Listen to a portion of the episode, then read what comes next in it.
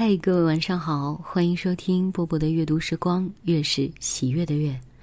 今天要为大家读的呀是人教版四年级教材上的一篇课文，也许你学过哦。乌塔，我是在罗马认识乌塔的。那天，我从威尼斯坐了整整八小时夜行列车到罗马。冒着暑气赶到市郊的青年旅馆，已经筋疲力尽了。找到自己的房间，推门一看，吃了一惊。正对门的地上放了一床席梦思，上面躺着一个金发小姑娘，睡得正香。这是一间约三十平方米的房间，放了八张双层铁床，每张床配了一只小柜。屋里除了这个小姑娘，没有别人。我的床是靠门右边的上铺，下铺胡乱摊着背包、浴巾、睡衣、毛巾等。看来这张铺就是小姑娘的，可能是怕热吧，她把床垫搬到地上睡。我匆匆洗漱完毕，想抓紧时间躺一会儿。不知过了多久，一阵阵叮铃铃的闹钟声惊醒了我。睡眼朦胧的看看表，下午两点半了。小姑娘已经起身，一边收拾枕边的小闹钟，一边用结结巴巴的英文问我：“我要出去玩了，你呢？”我翻身起来，我也要出去。你去哪里？梵蒂冈，你呢？我已经去过了，今天去市中心。说话间，他已经穿好了黑 T 恤和牛仔裤、白球鞋，从柜子里取出一大瓶矿泉水，装进背包，告诉我：罗马很热，街上小摊儿卖的冰淇淋和水都很贵，你要到超级市场去买。晚上八点多。我才疲倦的回到旅馆，小姑娘已经回来了，惬意的趴在床垫上，一边吃糖一边看一本厚厚的书。她一见我，立即坐起来打招呼，问我玩的怎样，又问我从哪里来。我说我是中国人，现旅居德国。她一听，高兴的大叫：“我是德国人，住在汉堡。你会说德语吗？”他听我能说一些德语，马上拿糖请我吃，告诉我他叫乌塔，在读小学，已经十二岁了。这次趁暑假游历欧洲，已去了法国、瑞士、奥地利，在意大利玩了威尼斯、米兰、佛罗伦萨，以后还要去波恩，然后去希腊。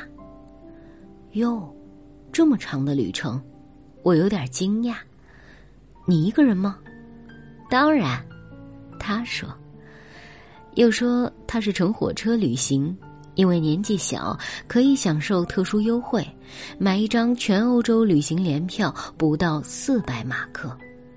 一个十二岁的小学生独自一人游欧洲，如果不是亲自碰见，我绝不相信。我问吴塔：“你一人不怕危险吗？你爸爸妈妈不担心你吗？”乌塔说：“他在家里就设计好了旅行路线和日程，每到一地就先查警察局的电话号码，以便遭到危险和困难时请求帮助，然后给家里拨个电话或寄张明信片。”说到这里，他又搬出一摞书给我看，全是欧洲各国的旅游指南，每个国家都是厚厚一册，介绍十分详细。对照着看。就像教师在带着我玩儿，乌塔说：“为了这次旅行，自己准备了整整三年，读了很多有关这些国家的书籍。为了挣旅费，他每个周末去帮餐馆或超级市场分发广告单，假期还到别人家里陪小孩玩。都是你自己挣的钱吗？我很吃惊。我挣的只够一半儿，爸爸给了另一半儿。”不过，我买的礼物都是用自己的钱。说着，他翻出买给妈妈的皮包、爸爸的烟斗、弟弟的帽子给我看。你自己没有礼物吗？我逗他。有，是在米兰买的，比德国便宜好多呢。他指指脖子上一根做工精巧的细细的项链，然后他问我：“中国的孩子们是不是也这样旅游？”我一时语塞，想了一会儿，才说：“在中国，像你这样年纪的孩子都是家里的宝贝儿，爸爸妈妈。”爷爷奶奶很爱他们，会带他们一起出去玩，但不放心让他们一个人出远门。不料乌塔对我这番解释很不满意，马上反驳说：“我也是家里的宝贝儿，爸爸妈妈、爷爷奶奶也很爱我，我们也经常一起旅行。不过我们的兴趣不同，妈妈喜欢音乐会和漂亮衣服，爸爸喜欢博物馆。”我喜欢看有雕刻的老房子，所以我们也一起出去玩，也单独出去玩。爱他们，为什么就不让他们单独出门？我不明白，你的话没有逻辑。不愧是德国人，连小孩子都知道“逻辑”这个词。我只好笑着承认自己的理由不恰当，又告诉他中国很大很大。从北方乘火车到南方要四五天，中国的火车也很挤，必须对号入座，有时人还得站着。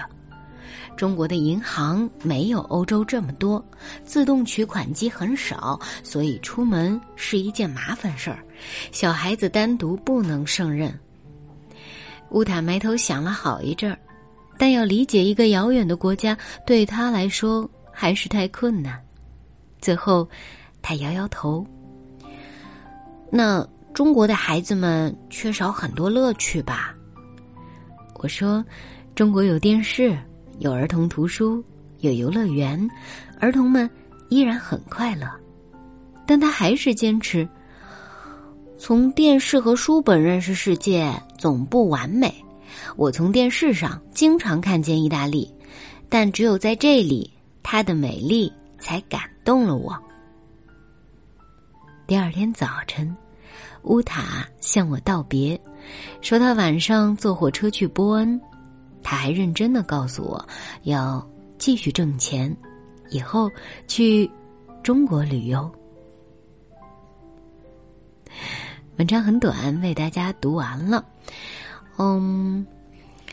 这个文章写的已经有一定的年头了哈，比如说那个时候他说中国的银行没有那么多，取款机没有那么多，但是现在大家都知道，啊，中国的这个互联网技术的发达，大家出门几乎都已经不用取现金了，对不对？都是手机扫个二维码就行了。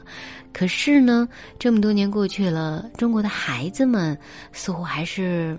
被保护的很好哦，就像我现在作为两个孩子的妈妈，我也没有办法想 想象说，当我的孩子十二岁的时候，我会放心让他去亚洲的其他国家或者欧洲的其他国家单独的去旅行。嗯嗯，一方面要佩服这个小女孩和她的家人，另外一方面可能真的每个国家的情况不太一样。而且现在是疫情嘛，希望疫情赶快结束，更多的孩子可以看到更大的世界。我是波波，在厦门跟各位说晚安了。